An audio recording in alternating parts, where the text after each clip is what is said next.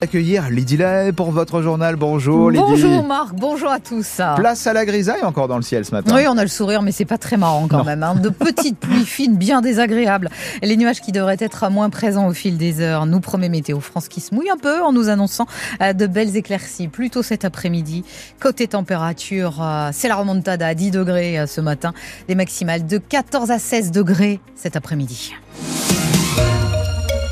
Et Lydie, les nuages sont au-dessus de nos têtes aussi quand on regarde le baromètre de l'économie dans la région. La Chambre de commerce et d'industrie du Loiret et la Banque de France ont dévoilé hier les résultats d'une étude, bilan 2023 et perspective 2024. Les transports, la logistique ont du mal, le bâtiment et l'immobilier également. Euh, c'est presque toute la chaîne du logement qui souffre, Camille Hupenoir. Une crise sur un cycle long et dans laquelle plusieurs facteurs jouent. Si dans la période Covid et les mois qui ont suivi, les biens immobiliers en centre-Val de Loire et notamment dans le Loiret étaient recherchés par des habitants d'Île-de-France désireux de s'installer, cette dynamique est bel et bien terminée. Et pourtant, le stock de logements neufs est au plus haut, les promoteurs peinent à l'écouler et les taux d'intérêt n'arrangent rien, ils sont élevés, ils freinent les ménages dans les projets d'achat. Pour diminuer le stock, les bailleurs sociaux sont sollicités, mais ça ne peut pas résoudre le déséquilibre et c'est toute la chaîne du logement finalement qui subit ces difficultés. Moins de demandes de maisons individuelles, c'est moins de construction et donc moins de commandes dans les carnets du BTP et les chantiers de rénovation énergétique ne compensent pas la perte, ce ne sont pas les mêmes techniques, pas les mêmes compétences, pas les mêmes salariés. Cette année, les effectifs dans le BTP devraient d'ailleurs baisser dans la région Centre-Val de Loire, moins 0,8%, alors qu'ils avaient augmenté de 1,4% l'année dernière. Économie dans la région, hein, les tops et les flops, on va en reparler euh, juste après ce journal avec euh, Christian Delhomme, le directeur régional de la Banque de France. Il est euh, notre invité.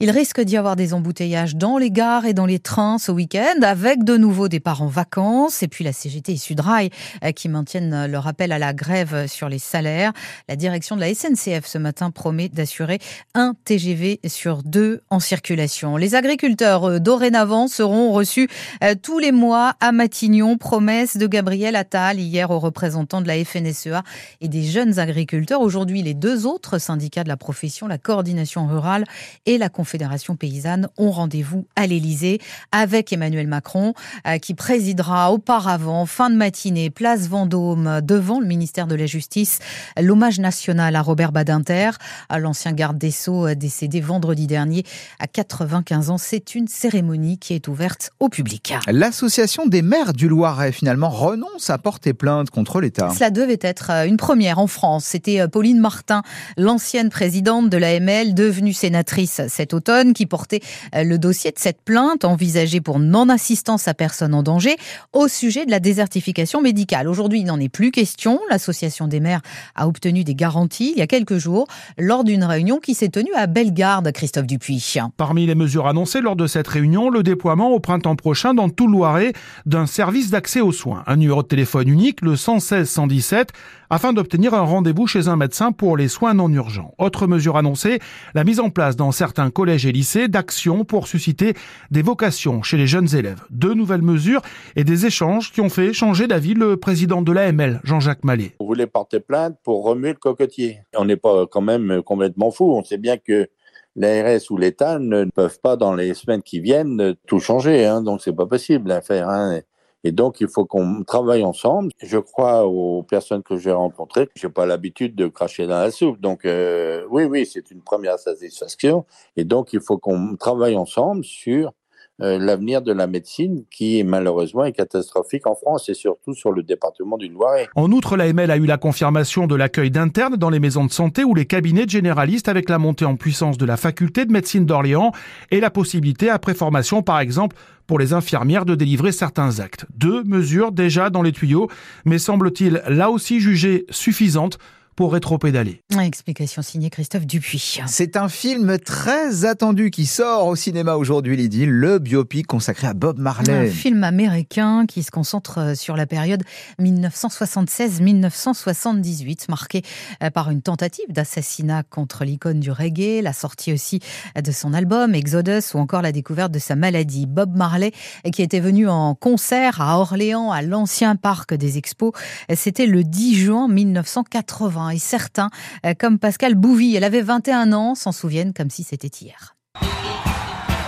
On était un bon petit groupe d'amis et on s'est dit bah tiens on va aller voir le concert de Bob Marley et on s'était donné rendez-vous. Euh, il y avait une foule, un monde impressionnant. Donc j'ai pas retrouvé mes amis, ce qui fait que je suis rentrée dans le hall. Bah, il y avait tellement de monde groupé devant la scène que j'ai pas pu trop m'approcher. Mais une ambiance extraordinaire. J'étais très loin de Bob Marley, mais je le voyais danser, chanter, ces petites nattes qui partaient en l'air et tout. Il y avait une ambiance de folie. Et moi je me suis éclatée en regardant aussi aussi euh, tous les techniciens qui s'occupaient des lumières, le son, etc., qui dansaient aussi sur leur podium et tout.